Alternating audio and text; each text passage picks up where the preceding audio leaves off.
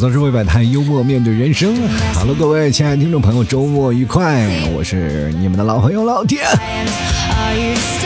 欢迎收听吐槽 talk show 啊！今天特别开心啊，能再跟各位朋友来坐在这里聊天儿。因为好多听众朋友这两天一直在私聊我说：“老 T 啊，这两天没有见到你，为什么没有更新？你更新是变卖了没有？我这两天我直播呢，所以说晚上的时间我是尽量能直播带个带货。然后前两天说老 T 你为什么变成直播带货的主播了呢？我说为了活着，这活得特别卑微，你知道吗？”但是我也在视频前面，我露出了我自己本来的样貌。当然，好多的朋友发现了这一期的听众朋友呢，因为我的听众朋友是一期接着一期的，就像那个韭菜似的，割了一茬又来一茬，就是总有一个辞旧迎新的这样一个事情啊，就是旧的朋友走了，总有一些新的朋友要来。那这批朋友我发现是相当的优秀，来了都非常的善良，说老 T 你真的很帅。我就听到这个词，我就感觉啊非常的陌生啊。就是前两天好多的听众朋友就觉得，哎，老 T 你这这么丑。你怎么能上相呢？所以说那一段时间打击的我是，呃，经常不会露面的。然后好多人说，老弟，你什么时候直播？我一直对这直播非常抵触。哇，我一直播就感觉。我是侮辱了你们的眼睛，这两天还好啊，好多的听众朋友都发出了贺电，说老 T 你真的很帅。今天我下午坐在那里啊，我在那打包快递的时候，我就把这个呃直播的我打开了。当然我发朋友圈了，很多的朋友看到，然后进来看了一下我，然后都纷纷的夸我说，啊老 T 你真的很帅。当时我跟你讲，我飘了，我在那里表面上啊。啊，这个非常的波澜不惊，但是内心里已经非常的雀跃，小心脏噔噔噔噔的往外蹦。但是这个时候要表现出我们一个中年大叔的沉稳。嗯，谢谢这位朋友啊。哈哈哈其实人呢，你就会发现，越到了一定的年纪，你就会发现你自己的身上会潜移默化的发生一些变化。那这些变化是你没有办法去左右的，也没有办法去控制的，因为我们在这个时候会慢慢变得深沉。前两天还有朋友说，老 T，你二零一三年的节目做得很好，我我你还不怎么不说二零一三年我那么年轻呢？就对不对？二零一三年我还在蹦迪，现在呢我干什么？喝养生茶。所以说，每个人在不同的年龄段就应该做不同年龄段的事情。就比如说，像我在这个年龄段啊，三十六岁，我少了年轻时的那那段激情。比如说，我在二十五六岁的时候，我会做一些很出格的事儿啊，或者或者做一些很疯狂的事儿。那么这些事儿就会自然融入到我生活当中的段子里。那么这个段子就会变得很缤纷，对吧？然后我包括我回忆我的童年，我身边的一些事儿。那么现在很多人说，老 T 你也回忆你的童年，你的啊，你经历了这么多，你难道不能把？你的童年再说给我们听听吗？我真的很想，但是我发现我健忘，就是真的脑子转不快。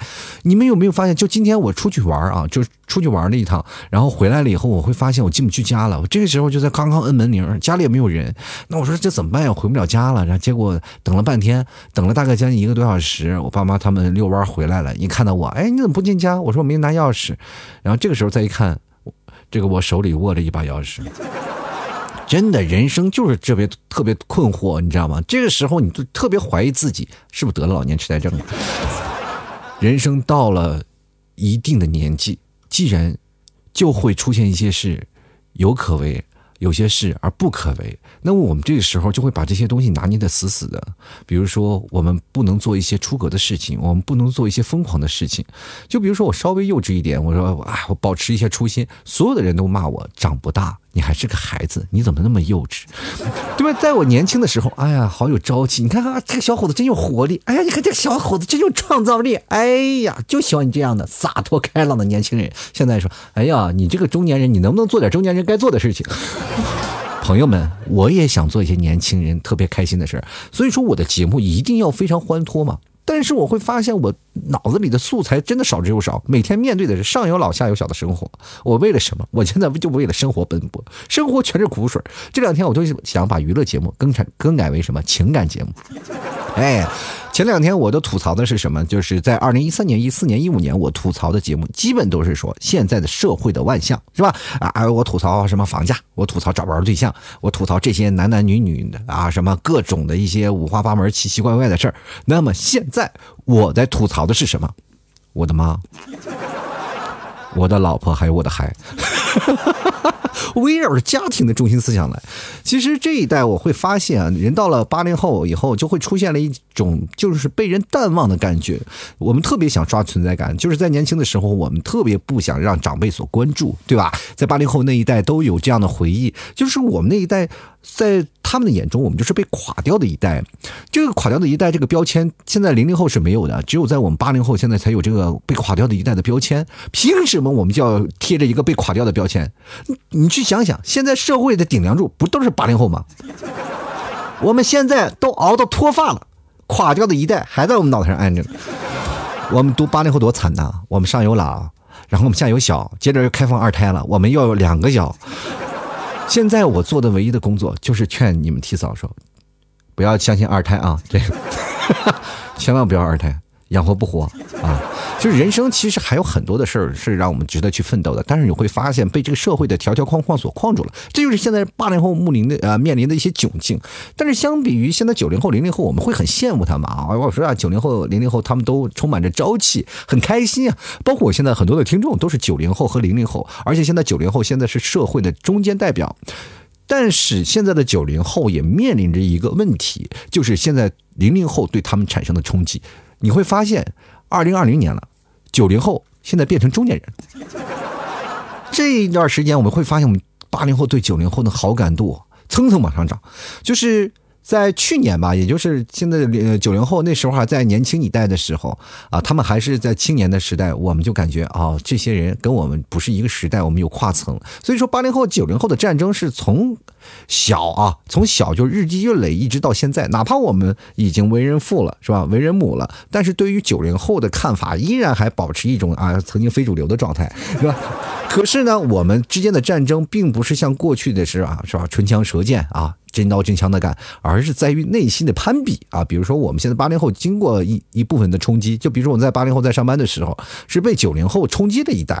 那时候九零后开始冲击我们的工作岗位的时候，我们就感觉啊，我们自己确实是心力憔悴了，是吧？当你在工作之余，我们说我还可以加班，我我哪怕我不要家庭了，我还要加班，我也每天九九六，我每天工作，争取不让九零后然后顶替我的岗位。但是过段时间你会发现，九零后跟我们说了一句特别扎心的话。你们努力吧，我们头发比你们多。这个时候你就感觉啊，这个我们这个地中海了，跟你们九零后的发量确实没办法比。这个时候就是发量跟你的业务量成整成成正比，是吧？就经过那一段时间，不知道各位朋友在北上广深的工作状态是什么？我在杭州，这个也是算是一线城市啊。这个北上广深，包括现在的一些那些超一线的城市啊，新一线的城市，就会出现这样的一个状态，就是当你头发这个量不是太多的时候，领导不敢用你，就是怕你死在工作岗位上。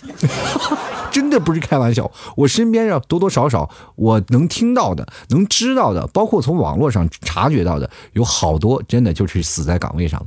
这个时候真的不是说你呃你在干什么，在工作在谋生，这个时候我们都是在拼命。明白吗？这就是八零后啊，八零后守住自己最后的一次尊严，到最后呢，没办法，你还是顶不过九零后。于是乎，现在的很多的八零后辞职了，然后开始自己创业，自己搞一些事情，是吧？该要饭的要饭，是吧？该努力的努力，该当老板当老板。其实很多的人都有不同的谋生手段。所以说，现在你提起八零后，基本没有人愿意去提了，因为他已经淡出历史舞台了，他走到了幕后，他不会在前面上冲锋陷阵啊，跟九零后、零零后去争他们一席之地，因为他们知道心里也有一些。啊，自知之明，干不过呀。我们也想努力拼搏，我们也想年轻，但是前面拦路虎啊，是吧？老婆、老公是吧？公公婆婆是吧？你丈母娘、老丈人是吧？都在那里。你这个时候你想跑跑不了。当你被生活框架所束缚的时候，八零后就回想的是什么样的状态呢？并不是说我们现在生活家庭的一个状态，就因为这是人必须要走的一定阶段。但是我们回想的就是年轻的时候那种自己独立。单身而且敢拼敢闯那个时代，但是现在你想干什么吗？有点束手束脚是吧？你也不敢走，什么走远了有孩子在那牵挂着，是吧？你说当你在外头工作了这么多年，还是一无是处，你这回你该得回家了吧？啊，爸爸妈妈都变老了，你也得回去吧。这个时候你再回到家里，然后爸爸妈妈你特别不习惯你回来的样子，你知道吗？八零后其实有这一代，就是尤其是在外务工的人，他们经常出去玩，然后完完了以后呢，就开始觉得开始吃上班了，工作了，在这个工作的环境当中，养成了自己独有的一套的这个社交礼仪啊，包括自己工作的生活的一套体系。结果回到家里以后，就变成了孩子，就变成了宝宝，让爸爸妈妈每天挨个训。老纪现在年快四十了啊，就是再过几年四五年的时间，我都快到四十了，但是被我爸我妈骂的跟孙子一样。所以有些时候就感觉，哎呦，我我真的只有在我在家里，我爸爸妈妈面前，我就感觉我是个宝宝。他们现在除了不打我，但是每次骂我的时候都贼扎心。而且父母养成了非常强势的一种风格，这就是我们八零后现在面临着非常大的窘境。我们也想跳脱，也想干什么，但是现在。有老人管着，我们也没办法啊。尤其是现在我们这一代独生子女，你说不照顾父母，该谁照顾呢？但是你现在我们特别羡慕，就是九零后和零零后的生活。其实现在九零后和零零后也产生了很多的焦虑问题，他们的焦虑特别多。而且你看啊，像八零后现在基本都已经开始居家了嘛，自己做饭呀，自己干什么都可以。但是九零后和八零后，呃，九零后和零零后会出现一个问题，就是食材已经准备齐全了，他们会产生一个疑问：接下来该怎么做？啊，接着开始查询各种的软件呀，可以看看到，然后他们就可以学习。其实，在八零后那段，就是我们每个人自己出来打拼的时候，要不然自己做饭就省钱嘛，要不然我们就吃方便面。所以说，被迫我们学会了做饭。那么现在呢，他们什么都会学会了，只需要看对着菜谱照葫芦画画瓢，咔咔咔就能做出一道美味的可口的饭菜。你看，当当代少男少女们有三宝是吧？微博、小红书和淘宝，是吧？这分别代表了什么？吃瓜的来源、主要的知识来源和对外贸易的渠道。什么事情都给你解决了。你现在零零后和九零后焦虑的问题是在于，有些时候呢，不像我们那个年代。我们的年代，比如说我们八零后，如果要考上大学，那就是天之骄子。在这个时候，我们毕业了，在找工作的时候，你就会发现，哎，这个时候我们出身寒门，还有一丝的机会。但是九零后和零零后恰恰代表了现如今的社会，因为现在的社会对我们太友好了，敞开了怀抱，是吧？大学太多了，要包括九幺幺，呃，是吧？不是二幺幺九八五的那个学校、高院校都特别多。你会发现，哎，这个上学都不要钱吗？对吧？而且现在你会发现，学霸也越来越多了。前两天我一看了好多的人说，单门考试一百四，我说你一百四怎么考的？他跟我说，哎，这个学霸当时跟我说了一句话，我差点没把我雷死。哎，我这个少跳，我怕分太高，少做两道填空题。这会儿你就崩溃了。然 后你说听到他们的这个学习的概念跟你完全是不一样，而且在我们那时候能出一个学霸，简直是对他的羡慕，就是当一个明星一样，那羡慕嫉妒恨啊，对吧？就是走到后面就是恨不得朝他家签名那种。那么现在的学霸真的满大街都是学霸，两个人学霸双双考上，然后九八五二幺幺的大学啊，特别羡慕。当然了，经过若干年之后，两人都有了各自的家庭。真的，你每个人都会发现会有一种时代的变化。其实这两年我们的时代的变化特别明显嘛。比如说，像在我们现在二零二零年经历经历过这很多的灾难，但是我们每每个人都会发现，我们经历过翻天覆地的变化。尤其是发生了很多的灾难的时候啊，我们会。静下心来去思考，我们变化了哪些，是吧？哪些是让我们产生了一些呃一些便利的手段？就比如说现在有很多的 App，还有很多的这个高科技的手段，让我们变得很那个什么，就是很方便啊。包括储备知识储备量，我们也会变得很足。但是你会发现一个问题：九零后和零零后的焦虑恰恰也在这里，是不是？大家知识储备量都很足了，那你考大学你会发现知识储备量不够了。你同样是在学习，像过去啊，上大学为什么是天之骄子？就是因为你的知识储备储备量要比你的家人或者你的未来可能工作老板要多，但是现在百度一下什么都有了。大家可能知识储备量都是无限量的，都无限大。像过去我们只需要呃墨守成规，保持自己的那个知识储备量，然后再无限的扩展，然后多看看书，然后就会发现人生会有不一样的呃机遇嘛。但是你会发现现在这个社会当中是一个开放式的，是吧？勤劳的人总是能够知识量秒杀你。那我们这些人碌碌无为，在这时候打打游戏，再会想，哎，我在追赶别人，总是追不到，就心里啊，就是难免产生一些落差，就很崩溃。包括你，比如说有些自己专业。呃专业方面的知识非常强，对吧？包括我那段时间，我是做广告行业非常强，但是该点广告的、下载东西的，我还得花钱，是不是？那问题我买不起 VIP，我看电影的时候，我是不是还要看广告？我知道这些套路，但是我没有办法，我就要钻进去。这就是当代人的无奈呀！你这个明知道这些专业领域的东西都是你自己非常擅长的，可是当你真正走到那个地步，你还是一摇头，哎呀妈呀，上当吧就。这你会体现出了一种生活当中的无奈，就像我们的爸爸妈妈，是吧？他为什么会相信骗子比相信你多一点？就因为骗子会给他温暖，会给他一些希望。这个时候他们不相信骗子，难道会相信你吗？因为你在他的甚至在他的人生整个大的坐标轴当中没有起到任何一个标志性的变化。就是说你在人生当中走了那么多，是吧？他对你只是一次次的失望，是吧？但凡你够努力啊，但凡你这个在这工作中或者在学习当中啊，不异于常人，这个时候他们肯定不会受骗子所骗。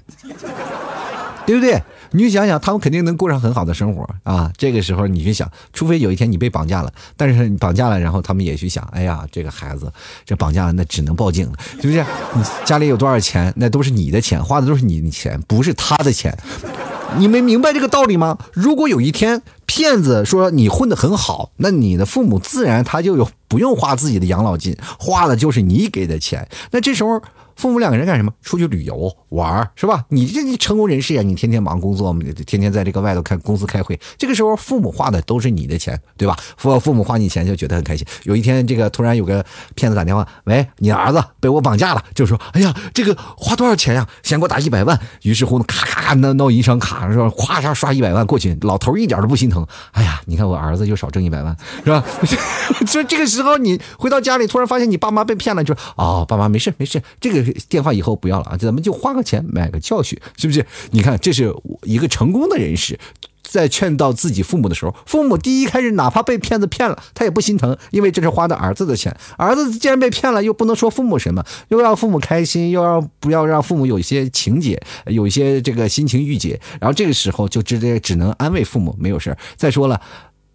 跟着老爸来说，这一百万对我来说，我就是给你的零花钱，就像你小时候给我五块钱去买吃的是一样一样的，对吧？所以说你哪怕花了，那我本来就给你了，是吧？被骗了无所谓，你只要不开心就行，我还有的是钱，是吧？小的时候有个愿望，穷的就剩钱了，现在全都有了，对不对？不仅仅有钱，前列腺也很好，是吧？但是这就是我们这个成功人士，对不对？但是你会发现，现在如果我们为之懊恼的，就比如说现在九零后和八零后面临的同样的问题，就是自己的父母如果被骗子骗了，为什么骗的不是你的钱，你还特别的痛恨呢？对吧？这个时候你为什么原因？就是爸妈他的钱被骗了嘛，他的养老金被骗了。这个时候你的心情是很糟糕的，因为你会想，我本来过得就很惨，我爸被骗了，我是不是还要给他补贴点是因为你没有钱给你的爸妈，你所以说你才会很焦虑、很生气嘛？我跟你说，现在年轻人，你只要说这件事情，咱们仔细掰扯，你就知道了。就是当你父母被骗了，你会觉得很生气，就是因为你发展的不够好。哎，这就是这一代人的是焦虑嘛，焦虑的问题。所以说这个东西，你从上面往下掰，你就会发现很多有意思的事情。你看现在当代的少女啊，就是为了变啊，为了变美，她坚持了很多的习惯。就比如说有一个很好的习惯，就是常年一年四季三百六十五天坚持开美颜，就是不开美颜坚决不照相，哪怕路上有人拍照的时候，啪嚓不小心把你拍进去了，你都要跑过去问他你有没有开美颜，就是哪怕你的照片出现在别人的相册里、别人的手机里，你都要跑。过去能不能把美颜开开，是吧？你要不行啊，你要没有开美颜，就把照片发给我，我 P 好图再发给你，好吗？咱们加个微信。我有个朋友啊，前两天也是，他就是那种性格，就是一直拍，然后被我刺激的不行。我说你一天到晚，你说老婆嘎嚓，老婆嘎子菜了，你就是你说又又有孩子了，是吧？又有工作，天天自己在那里拍着照，还要自拍美颜，你知道你那脸瘦的跟个胡萝卜了似的，是吧？你也不知道你现在的脸。真的就是面袋子打开口，你脑袋都塞不进去，你知道吧？这个时候你还每天冒充美少女，你是想怎么回事？背着你老公出轨还是咋回事？他他就说了，我这怎么了？爱美之心人皆有之，难道我就不能拥有个美的权利吗？我说你这是自己在骗自己，你人每天欺骗自己，你就会觉得很好受吗？你要活出自己真实的样子。于是乎那天就试试，哎说那行吧，我听你的啊，老 T，我活着自自信点，我不化妆，我不不用美颜。但是我我也不拍照，哈 哈我拍照我就不发朋友圈了，好吧？这个时候我就保持真实的状态。我咱们打个赌吧，我三百六十五天，咱们俩打一赌，我要能坚持做一个真实美女，你答应我件事怎么样？我说没有问题啊。然后什么事儿我能能提前说？嗯，他就跟我说了，你你把你那个时候就是十几年前欠我那五百块钱还我。不是五百块钱不是早还你了吗？你没有还，这这为了这个事情有没有还？我俩捋了大概三个多小时，最后后来证明。我还了，他最后呢没有拿到，这个因为我把钱还给别人了，然后那个人把钱花了，然后最后呢，现在这个人我们俩都不联系了，就等于呢，我被骗了。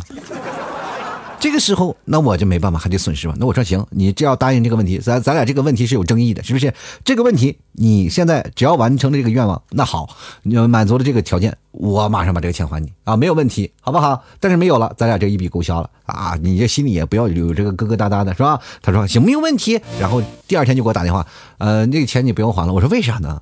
今天发朋友圈了，我翻他朋友圈也没发，我说你也没发朋友圈。哎，他说我这真的，我你说我就不，我说这三百六十五天我不做美女吗？第一天我就挑战失败了。哎，我我说到底怎么失败的？这样，我那天我我今天我就去超市啊，我买罐可乐，然后老板就跟我说了一下，美女三块。你说这个有些时候样貌啊，真是改不了。我觉得现在这社会当中的人都不这么真实了吗？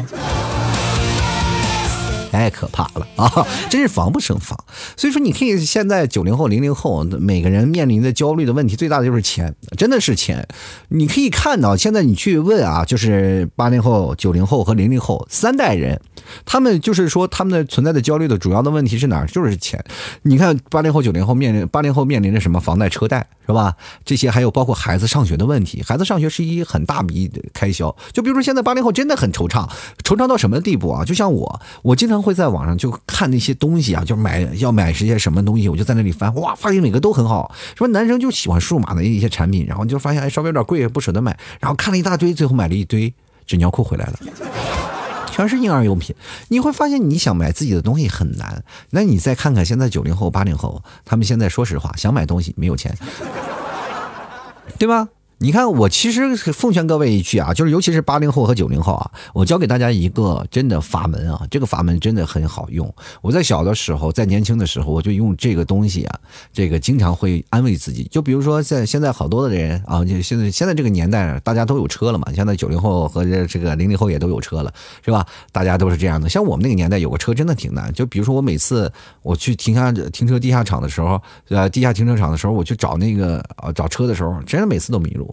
是吧？你有那个时候发达的都已经就是地下停车场都是跟迷宫似的，就是我每次找啊找啊找啊，突然发现，哎呀，这个怎么找不着自己车？后来才发现，哦，自己没有买车。当你真的有车了以后，你会发现，没有一个车位是你的。车位都二十多万买不起，于是乎就停路边上啊。在反正咱也不是好车，那有咱最讨厌的就是什么呢？停路边那个公共车位啊，是吧？你看想啊，就是比如说像有的好车，你看地下车库里咱们都停的好车是吧？什么宝马、奥迪、奔驰各种的是吧？啊，这是 BBA 各种的好车是吧？包括你跑车呀是吧？保时捷、玛莎拉蒂什各种的都往那里停。但是我们呢，这个像那小破车，这五万六万的小破车，就停路边就好了嘛，免费嘛。你你一个车位比你车。车还贵，你说你你停它干什么？是不是觉得哎呀，这个有点感觉不自在了，是吧？呃，于是乎就停在外面嘛。但是每次就是很很闹人，呃，很讨人厌。就是你每次开到停车位，突然发现停了一个宝马，这个时候我就会骂娘啊！我说你这一个这么有钱的人，买个车位不好吗？你个车漆都快顶我一个车了，我天！真的，八零后的崩溃真的是一下就来了。但是你这个时候，你有一种放松的心态啊，就是在年轻的时候，我没有车的时候，我也会不断的安慰自己，虽然挣不了什么钱，但是会省。怎么省呢？就比如说，我经常会去一些 4S 店，像奔驰 4S 店、宝马 4S 店，我就看啊。然后像比如说越贵的越好。那天我去看的玛莎拉蒂，我没有买，然后就感觉一下子就省了七百多万。哇，天呐，那感觉，哎呀，这一辈子能有几个七百万让我省下来，是吧？你心里那个冲动的劲儿，我就强忍着冲动劲儿，不买，不买，坚决不买啊！所以说，各位啊，就人生当中经历过很多的问题，九零后、零零后，然后包括八零后都有过一段苦恼的。但是纠结的焦焦虑的东西，可能都是可能相对来说金钱的东西。但是还有一个问题是困惑着这个九零后和零零后，就是谈恋爱的问题。现在我发现我收到很多的听众朋友的留言和信息，绝大多数都是在讨论自己能否是吧找到对象啊或者失恋的问题。其实真的，我发现现在这一代人真的挺难的。这个。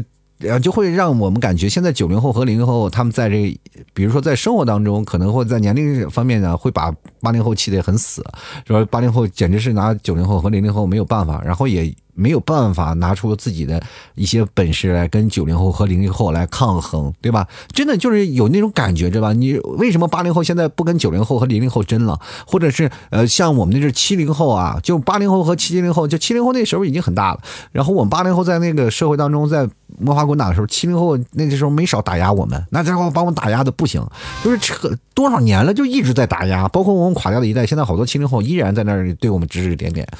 但是我们八零后现在就已经感觉我们跟九零后和零零后是脱钩了，就没有办法跟他们在同一个呃这个段位上去交流了，去沟通了，因为发现这两个人，对吧？一个有火星文，一个有是自己的自成一派的摩斯密码，是不是？你完全看不懂，你就聊天都聊不到一块儿去了。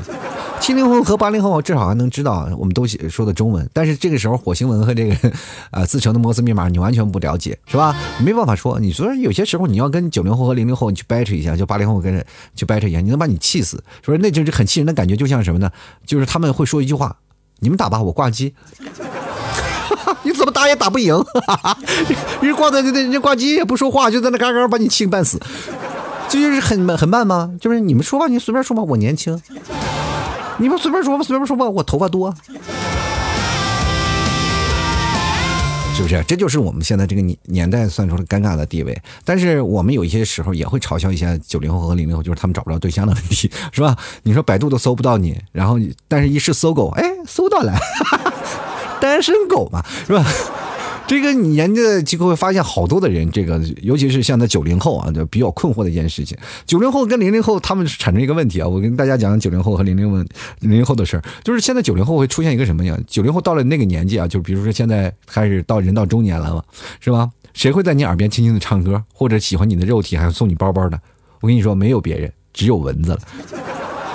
但是现在谈恋爱的环境，你会发现一个问题，就是九零后呢，现在没有谈恋爱。一个个在这个催婚的路上越走越远，但是零零后不停的换着对象，就是最近我都会突然发现，就是零零后会传来一些各种的分手的消息，但是九零后常常说，我该怎么办？我该什么时候结婚？谈一个爱爱恋，要不然说呃不择手段的异地恋什么都有，知道吗？其实你看现在相亲角里啊，就是这两天我看到一个新闻，就是杭州这个有那个叫做呃。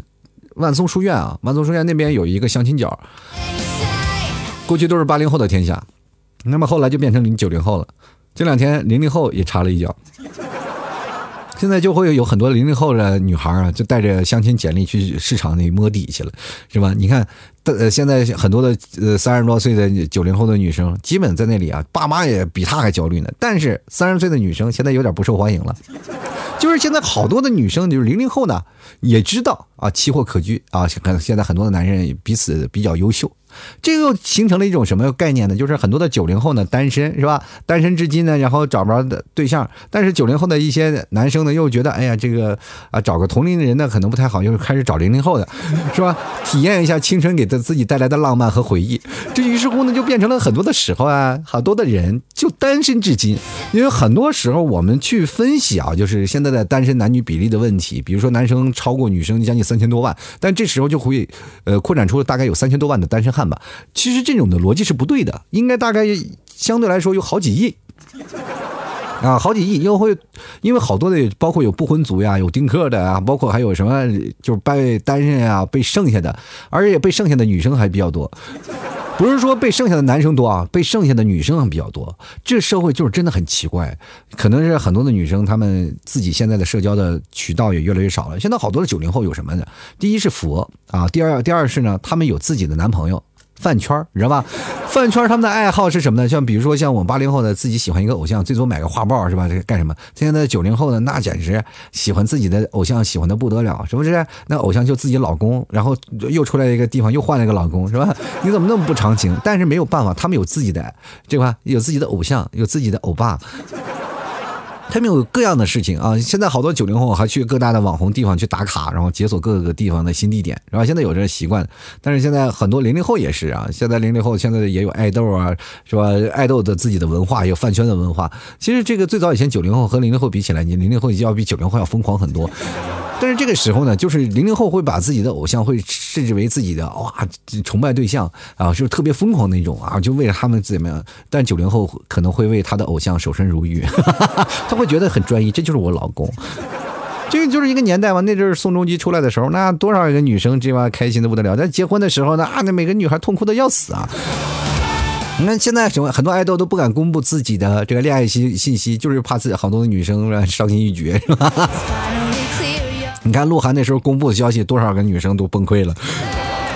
对吧？人生就是这样啊。但你很多的时候，你看九零后现在啊经常会打游戏啊，是吧？睡觉呀，待着。但是反而零零后呢，就是会出现一些呃很有意思的事儿，他们就会集体约着人啊，化个妆，出去拍个照，然后拍朋友圈。就目的不是说出去玩，主要就是拍照发朋友圈。然后拍照啊，然后发完朋友圈了以后呢，很开心，一天的工作结束了，然后洗澡、追剧、打游戏、睡觉啊。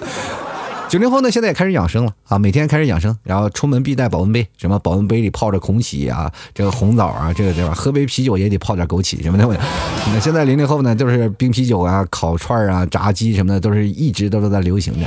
所以说，你可以看到，嗯，其实现在零零后走的都是我们年轻时候的样子。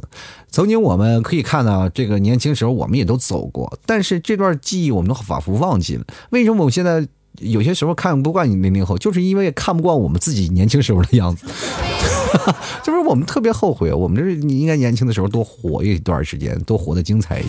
所以说，现在我们就开始慢慢慢慢，八零后走上了不同的道路了，然后九零后也走上开始工作了、开始结婚的这样一个道路。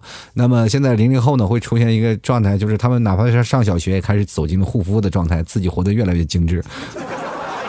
而且现在零零后自成了一派的社交黑化，你完全这个融入融入不到他们，是吧？你跟他说了半天，他其实只是想跟你扩列，是吧？你完全不知道，哎呦，扩列什么你？但是 QQ 我们也不玩了，他们在这玩的如火如荼。真的，你跟他们聊天，像比破解摩斯密码还费劲。但是呢，我跟各位朋友讲，现在的零零后呢，就是可能有很多的焦虑，有包括一些差距的问题啊，包括上学可能。出门的问题或者打工啊，比如说我们想进北上广深是越来越难，然后上班的这个门槛越来越高，自己能否承受这样的痛苦的这个情况也是越来越多了。因为八零后那段时间刚开始什么都没有，我们的生活成本其实可以还很低的，我们吃点方便面我们也能活下去，对吧？因为我那阵儿无欲无求。那么现在我们要求很高了，现在很多零零后，你说让你一个人在出租屋里啊，连个电视、手机什么都没有，让你在那待一天，你怎么待？对不对？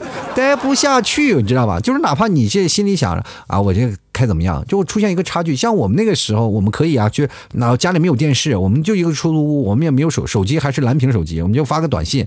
那个时候就打电话幺三五好久出来，哪怕溜溜溜溜马路、逛逛街，或者是呃在那里转一转圈，反正这一晚上时间就熬过去了，那至少不寂寞。但是零零后会发现，当你真的在一个大城市打拼，你没有这些东西啊，没有这些事情的时候，你在家里你真根本过不下去。但是你想找朋友出去玩，突然发现别人都在追剧，只有你没有电脑。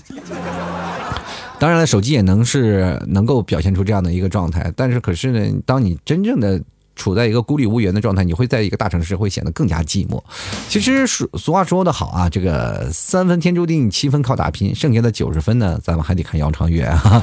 现在好多人开始算卦了，我就发现现在你零零后啊，这个九零后越来越迷信了。因为过去我们其实还看星座，现在好多人塔罗牌，每天没事干呢转发一下锦鲤，就感觉自己不发锦鲤，今天就感觉是哎呀，人生都不舒坦。我这好多的微信呢，现在有很多的零零后、九零后的那个头像都变成了一条鱼，你知道吗？就是这一到中考的时候，会疯狂的转发锦鲤，因为你们不要这么迷信，好不好？但是我发现这个就是迷信热开始越来越多了，包括现在你看别的国家啊，什么信奉佛教的，什么信奉邪教的，反正大有人在。你可以看到你身边的年轻人，你问他信算命吗？他百分之八十都信。你看，像我们这一代八零后，反而最不相信的就是算命的事儿。但是最后我想说啊，其实我们每个人遇到挫折、承受苦难、身处迷茫，但是我们也要。坚持最初的梦想，对吧？我们心里一定要变得强大，是吧？然后我们一定要记住自己的珍贵啊，自己的珍贵，一定要自爱，然后抵抗恶意。最重要的是行你所行，爱你所爱，听从本心，无问东西啊。我要吐槽之后摆摊，幽默面对人生啊！各位如果喜欢老 T 的话，欢迎关注老 T 的微信公众号主播老 T，同样也可以加老 T 的私人微信拼音的老 T 二零一二，大家可以看看朋友圈有什么，包括老 T 直播的消息，我都会发在朋友圈，各位朋友可以看一看啊，在朋友圈里可以直接进到老 T 的直播间。同样的，各位朋友也可以直接收藏老 T 的这个淘宝店铺吐槽脱口秀啊，就是直接搜店铺吐槽脱口秀，然后。嗯，在我那个店铺啊，点击这个加入我粉丝，加入粉丝的时候呢。你手机只要有淘宝，到时候我只要直播的话，我推送粉丝，你们都能够收到消息，好吧？希望各位朋友多多支持。然后在那里，你可以有什么话就直接跟我说就可以了。就好多人会给我发来很多的私信，说老 T 我有什么问题想要问你，但是我真的很懒得打字，我又不愿意发语音，所以说在这个时候，你有什么问题你攒着，有什么疑问你你当面你直接的通过视频直播的形式你跟我说，那或者是有连麦的形式你跟我说，我在那个时候来给解答你们的问题，用口对口的。方式啊，这个听起来怎么那么这怎么吃点蒜还说不了啊，是吧？但是这样的话，你可以看到，就是呃，给你解决的问题会比较直接嘛。所以说，在人生当中，我们会发现好多有意思的事儿，但是这些事儿我们要把它藏在心里，等到关键时候我们再说出来，对吧？记得啊，登录到淘宝搜索店铺吐槽脱口秀，然后记得关注一下啊，成为老 T 店铺的粉丝。那么到时候我就会推送给你，在直播的时候你就能看到啊。现在基本每天都会要直播的，希望各位朋友有时间呢都来看一下，呃，多多支持一下。好了，同样各位朋友也可以看看老 T 家的牛肉干，包括奶食品有非常多，想吃的各位朋友可以去逛一逛了。这两天卖出去好多蘑菇酱，这个地道的草原蘑菇酱非常好吃。那天我在视频直播的直播，呃。用一管蘑菇酱，大概吃了两个大馒头啊！好多朋友都对我羡慕不已。现在其实我晚上都不吃饭了，我就直播的时候光吃那些牛肉干那些东西，我就已经吃饱了？啊，非常开心。各位朋友，他们都跟我说了，就很多听众朋友说：“哎呀，这当代知名主播是如何变成了一个从脱口秀的主播变成了一个吃播？”然后我在当时心想，确实是没办法，但是可以看到啊。然后我当时也立一个 flag，大家可以看到我瘦下来的样子。比如说我每天吃牛肉干啊，大概多长时间？天吧，十天你就可以看到我瘦下的样子，就真这玩意真的是你从目睹的亲眼目睹的，你可以看到我就能马上瘦下来。这个事情真的一瘦起来特别快。希望各位朋友想要减肥的、想要锻炼身体的、想要吃好吃的内蒙特产的，可以进入到老 T 的直播间啊，吐槽脱口秀，别忘了搜索一下。好了，接下来的时间就让我们看一下听众留言了。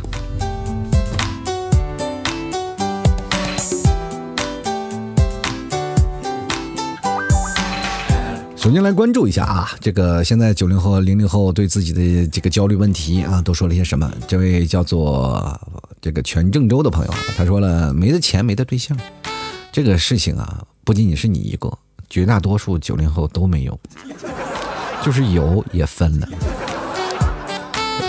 好了，我们继续来看啊，皮雅杰他说了，为什么心态如此之好呢？温吞吞的咸鱼一条。其实这个问题跟当代九零后这个生活的环境有一定有一定的因素啊。就是现在九零后非常自我，自我到什么地步？就是社交有大部分的九零后会有那种社交恐惧症，知道吗？他们又想突破自己，但恰巧自己又没有这样的渠道，然后不愿意去沟通，不愿意去交流，对吧？比如说那段时间我。组织了一个聚会嘛，就是组织了一个吐槽聚会，大家都来聚会啊。然后你会发现，好多的人当时他们不敢来。第一呢，他们就会觉得有一些社交的人群太多了，就会觉得自己很压抑，然后不太会说话。那么有的人来了呢，就目的不纯，就是为了找对象。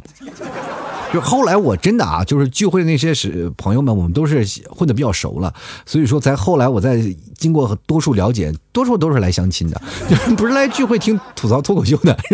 那个时候我就觉得，哎，我我可能这个组织的组织偏科了，是吧？我应该组织相亲会，是不是？让大家就是开办个会员，然后挨个来相亲，相不亲就走，是吧？走走你走。当时特别有意思啊，就好多的朋友都过来，什么相亲了，然后玩了，然后做一些游戏。那我就想了好多的情况下，这个但为什么还没有成两对？后来发现成了几对啊，但是也分分合合的也都差不多了，是吧？现在呢，也有好多的还依然能够苟且在一起，让让让人真的还是挺开心的，挺振奋的。不过呢，在九零后这一代，你真的能深处深度接触了以后，你会发现他们好多人呢，真的就是有一些社交恐惧症，然后而且会。把自己变得很佛系，有也有，没有也能活。就人生活就是感觉，哎，我哪怕没有爱情，我还有电视剧；就是没有电视剧了，我还有咖啡；没有咖啡，我还有伴侣呢，不是？什么？我光喝咖啡伴侣，我也能活下去啊！人生就是它有很多种选择，就是当你把一条路给它堵死了，他会选择另一条路去走。这就是可能是一种变通，也可能是另一种。非常佛的代表，就是现在佛非常佛，就是每天买买东西，我都从来不给人好评，是吧？就在那默认好评，是吧？就是你，我通过那个好评，我就能看到哪位听众朋友是吧比较外向，一般这个是吧给评论的啊，你看的就是成家的人。就来看看啊，这个于乔娇啊，他说了，明年要不要为了妈妈的安心和面子，嫁给他喜欢的男人呢？你嫁给他喜欢的男人，嫁给你妈妈喜欢的男人。是不是有点伦理问题了？你妈妈喜欢的人，哎呀，你这夺人所爱不好吧？就是哪怕到最后了，你就不怕出点什么事儿？我跟你说啊，爱情一定要循归自己的内心，你不要说相信什么，我这时间长了就能培养出感情。这社会多快呀，对吧？还没等你培养出感情来呢，离婚了，因为我们。还要经历过很长时间的去沉淀的，包括很多的真的真心相爱的两个人相处了很长一段时间，然后大概六年七年，也会经历过七年之痒吧。爱情这件事情一定要慎之又慎，可千万不能把它当儿戏啊！说我为了我妈妈喜欢，是吧？到时候你你就想想，你是为了你妈去，是是是去喜欢一个人，还是你要为了自己啊？哦，这个事情你得自己做决定啊。是吧？而且这个说话，这个我一读起来，这个段子就好像这个跟个段子一样，就好像很怪。哎呀，我你妈喜欢的人是吧？应该是你妈认同的人啊。你这个字你一定要打清楚啊！就来看天真啊，他说到底是当下重要还是未来重要的？这个当下作为男人来说就是比较重要的，对不对？就是这是命根子呀。就未来呢？未来也很重要啊，对，未来也很重要。但是你未来你又不能预见，是不是？你说未来是在哪里？你未来能干什么？就是未来真的很重要，重要到什么地步？从小的时候我们就知道未来很重要了，因为在小学的时候，我爸就说，长大一定要上公务员啊，去政府工作啊。那后来不是他也没去吗？那说明未来重要是重要，但是你不一定能够实现。还是活在当下吧，把当下捂好，就是把病根子捂好，就是最重要啊！这玩意儿受伤了，你一辈子恼恨一辈子。我跟你讲，就来看晚梦啊，他说买了牛肉干去哄哄，就是他说前两天跟对象分手了，就很难过，就是买了牛肉干去哄哄，不知道会不会好一点。这家伙，你这你这个给我挖坑啊，是吧？我跟你讲，人如果在伤心的时候吃任何东西，他会觉得，哎呀，这个东西。肃然无味。当时发来一个，就是刚爱过特别深的人，当经历过分手之后，就会产生一些恨意。然后再看着这牛肉干，就感觉，哎呀，这个我就恨他。那能吃出很美味的味道吗？如果活在甜蜜期的男人，或者和甜蜜期的女人，两个人相互交换信物，就比如说在我们上学的时候，特别喜欢一个人，然后给他送了一个巧克力，他吃起巧克力的味道，满满都是甜甜的滋味，对不对？那如果你各位朋友，这个都要分手了，两个人分手了，你给他巧克力。他会觉得苦不堪言，对吧？人生啊，你得看啊，咂吧咂吧嘴儿，闻闻味儿。爱情还是要你凭自己内心花钱买来的爱情，不要也罢。先来看啊，这个一一得一啊，他说为什么七零后、八零后他们懂得那么多，自己没有做过的事情都能说的，呃，说的你无话可说呢？最主要的是他们说的你还不是都对啊？哎，身为零零年的我，这很不能理解呀。是这样的啊，你可能会经历过七零后和八零后的这个，应该是长辈对于你的教育嘛？这件事情，我跟你讲。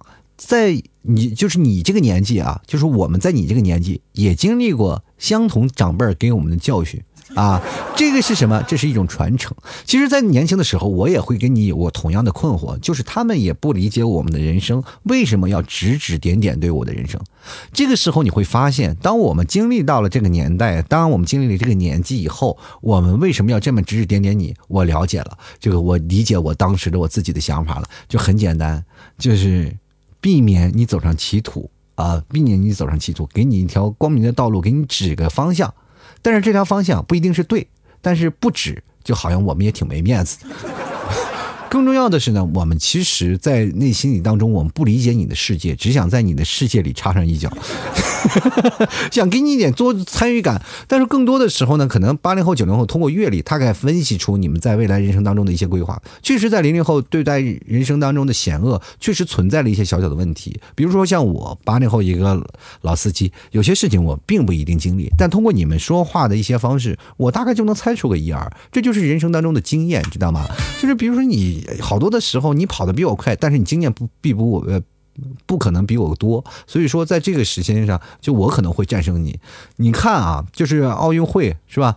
运动员好多都是什么技战术啊？你就看跑步有什么技战术啊？跑步什么经验？这就是什么经验？你跑得快不就行了？其实没有，里面你当你真正的跑步了，你才知道里面有好多的门道。所以说，当你真的你看他们又讨论技战术，你说哎，我看不懂啊，他们为什么会有技战术这一事儿？当你真正成为运动员，你才明白哦，原来还有这么一些道道。这就是你为什么现在你零零后不了解七零后和八零后说的一些什么问题。哎，对，只有当你经历过了，你才知道，在外面表面上你是看不出来的。好了，继续来看啊。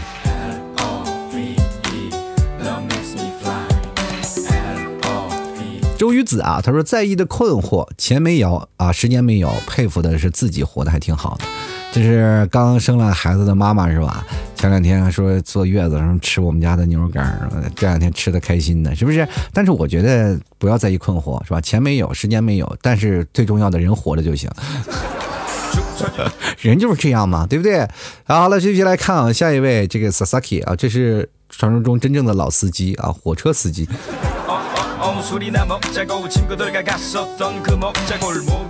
他说最在意的困惑，无非就是如何把火车开得稳稳当当的。你看，像我这种没有车，照样开得很稳。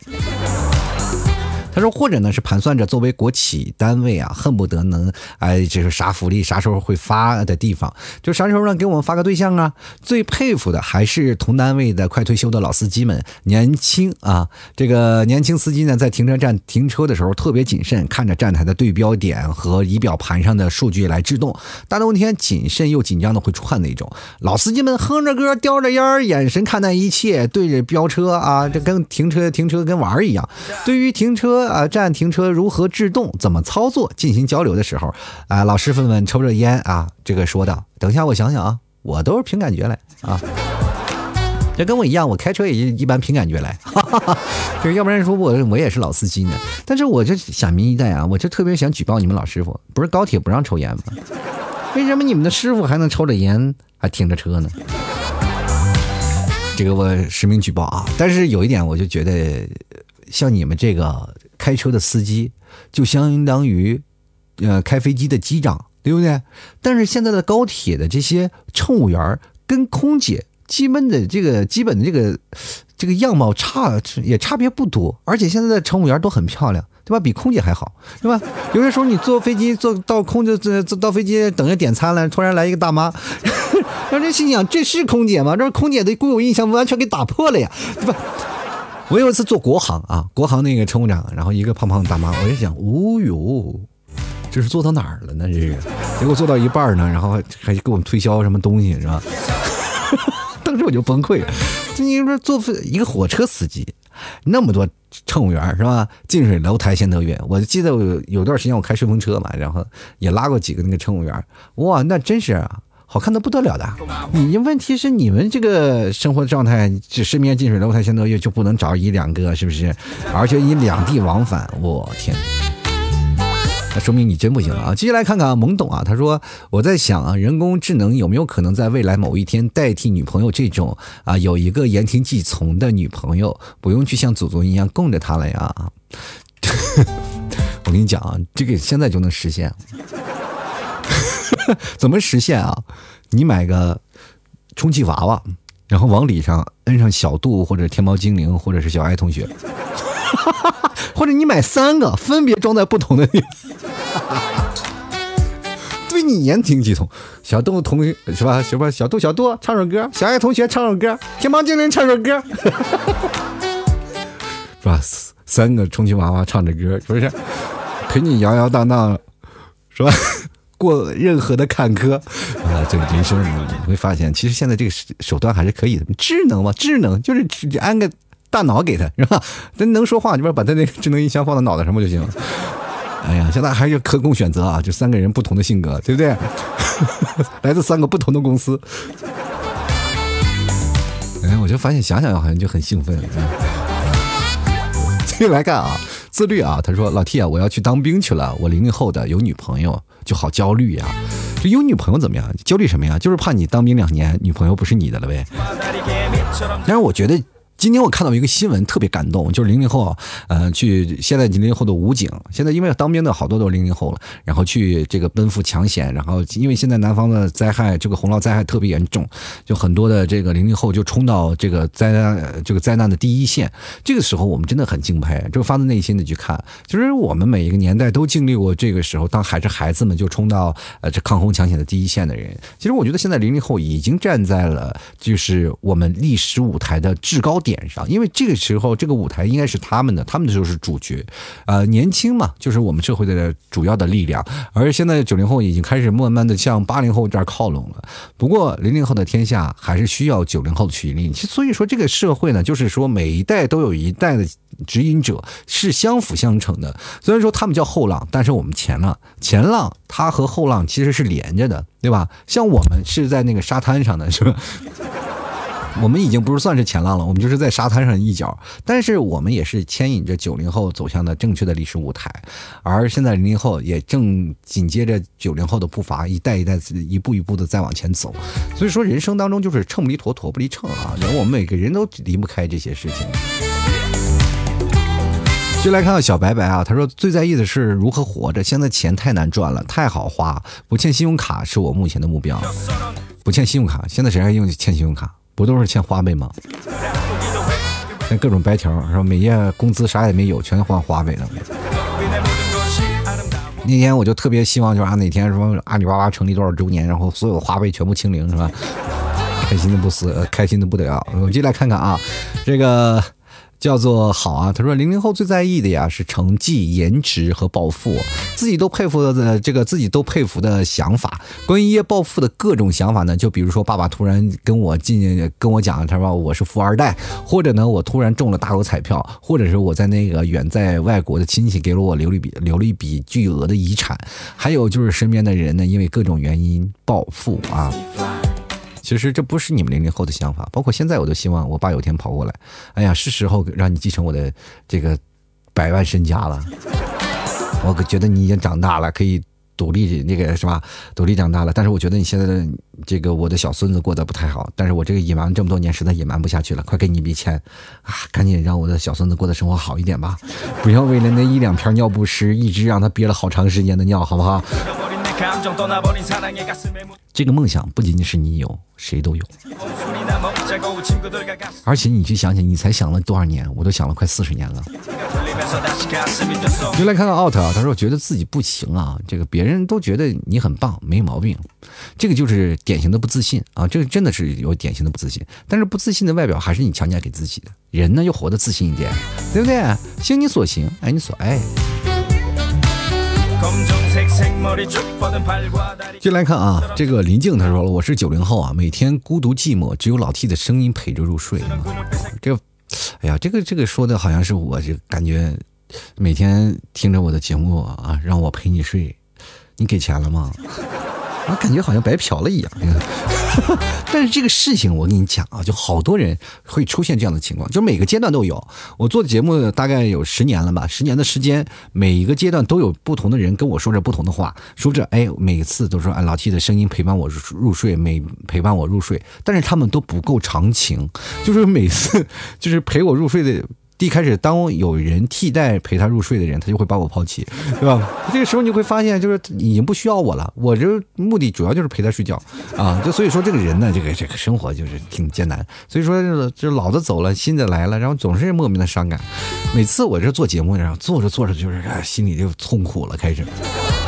进来看看啊，这个做个俗人，他说了，九九年十二月底呢，我处在九零后和零零后中间，表示真的很难受啊。经历过九零后的压力，又偶尔啊，偶尔有这个零零后的这个一些人呢，这个包括我是农村来的，扛着九零后的压力，释放着零零后的个性，不知道拿什么词来形容。我跟你讲啊，这个我们班上上班的，就是我们班的那些同学，还有我们上班的一些地方，多数都是从农村来的，但是都后来都混到了高层。其实现在农村和这个大城市的这个区别在于哪里？就是在于，就是我们大城市都挤在一个小平米的房子里，农村好多都住着大别墅啊！真的，其实最早以前我对农村的固有印象就觉得，哎呀，农村可能很穷啊，很是吧？但是，但是我后来去了浙江的一些农村，都发现，哦哟，这个房子是我梦寐以求的哟！真的，到了村里你会发现，你真的不想出来，这简直世外桃源啊！但是也有个别的，比如说偏远的山村，真的他们上学挺困难的。他们当能真正的上课，能高考，他们真的挺不容易的。其实这个学习跟周边的环境是真的很有很大的因素。但如果你周边有很多的，就是上大学了，或者你嗯本地啊，就是一些大学院校，那你学习自然而然就会耳濡目染的，就会有一些对你有一些深远的影响。大家都上大学，你不上大学，就好像显得你特别没有面子。就是真的就是这样，你会发现，就是比如说在南方浙江一带是吧？这个江浙沪这一块儿然后包括北上广深，上大学的几率是非常高的。但是你要是到了一些偏远的地方，包括内蒙古，其实上大学的几率不高啊！真的，这身边我一些好多的同学都都没有上过大学，这这就是一个环境因素所造成的一些原因啊。又来看看啊，这个下面这位朋友啊，叫做。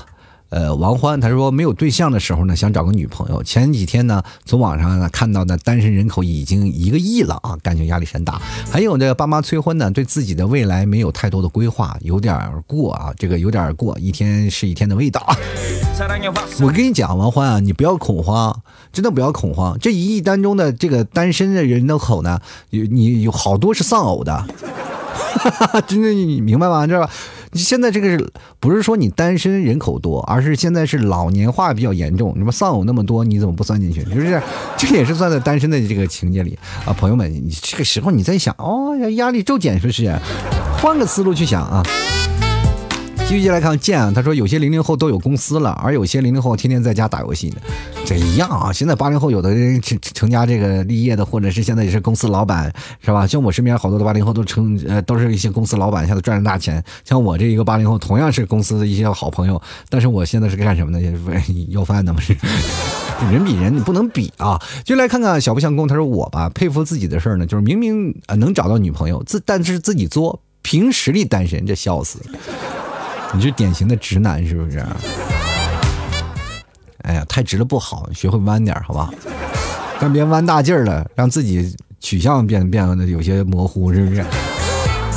这个就是别让你自己产生困惑就行，在找对象这个问题上。继续来，继续来看啊！我现在还有听众朋友叫小小智，他说我一个八零后的啊，八零的尾巴也很焦虑啊，最在意欺骗，主要是借钱不还。哎呀，什么好人有好报，狗屁！我跟你讲啊，这个社会啊，奉劝各位啊。有什么事儿，千万不要给人借钱，也不要去借别人的钱。这件事真的，你现在有现在什么，比如说现在银行天天给你打电话说，哎呀，我给你五十万，给你三十万额度，为什么没有人去借？对吧？就每天我说免费给你贷款十万，每天贷款五十万，为什么没有人去借？那就是因为要还的嘛。那借你的钱可能不用还，对不对？现在这个社会就是这样，很痛苦。就我有个朋友前两天说跟我借钱，我说那借吧，借多少钱？他说他说借五万块钱。我说啊，没问题，对吧？五万块钱，走，我就领他去银行了。然后到银行，我说你拿身份证了吗？拿了，拿了。他以为我要转账要身份证，我直接到银行柜员拿他身份证，说给我办张五万五万块钱的信用卡。这不都都都有了吗？你找不到银行，我不带你去不就得了吗？还五万块钱，我全身上下我有两千块钱，我就已经乐得屁颠屁颠了。五万块钱，他以为做主播的都很有钱。但是他们真的，他眼拙了，他这这次真的瞎了眼，把自己眼珠子抠地上，咔狠狠的踩一脚，他完全不相信，我就是在这个主播，我算是主播界里捡破烂的那种。但是后来发现，就人生当中还是要自己努力奋斗吧。不管怎么说，我跟大家讲，不要借钱啊！再好的东西不要借钱，因为借了钱，你最好的朋友也会变成不好的朋友。就这个时候，你天天要账又不好意思，你天天闹这个的事情又五花八门，因为会发现就很累啊。人生活得开心快乐一点，只要你不借钱，就哪怕吃口饭，咱俩一起来聊聊天，也是很好的。好了，各位亲爱的听众朋友啊，吐槽说百态，幽默面对人生。如果各位朋友喜欢老 T 的节目，欢迎关注老 T 的微信公众号，主播老 T，添加老 T 的私人微信啊，私人微信号可以在微信里搜索拼音的老 T 二零一二就可以添加。大家可以看我的朋友圈，然后来到我的直播间。同样的直播的方式也是非常简单，我就会会发朋友圈给各位朋友，或者是大家登录到淘宝搜索店铺吐槽脱口秀，就可以看到老 T 的店铺了。然后在店铺里，我会有一个首页，它都会有一个展示，就是我正在直播或者是有预告直播。所以说，各位朋友关注一下粉丝啊，就是关注我一下，就成为我店铺的粉丝。到时候我会推送给各位，大家都能看到老 T 的视频直播了。当然，见我的样子，你可以看到我的样子，跟各位朋友来聊聊天，然后推荐推荐，然后可以吃做个吃播啥的，是吧？见了面子和我。直接说话的那个样子完全是不一样啊，两回事儿希望各位朋友多多支持啊！咱们这个连连麦、聊聊天都可以。那个直播的形式其实有很多好玩的事儿啊，呃跟嗯，毕竟跟录播不太一样。希望各位朋友多多支持、多多理解。包括买牛肉干啦、蘑菇酱啊，然后大家都可以去老 T 的淘宝店去看看。当然可以确定一下这个是不是我，然后也可以直接跟我对个暗号，吐槽社会百态，我会回复幽默面对人生。好了，各位亲爱的听众朋友，本期节目就要到此结束了，非常感谢各位。朋友的收听，我们下期节目再见了，拜拜喽！节目现在结束，请大家鼓掌。好，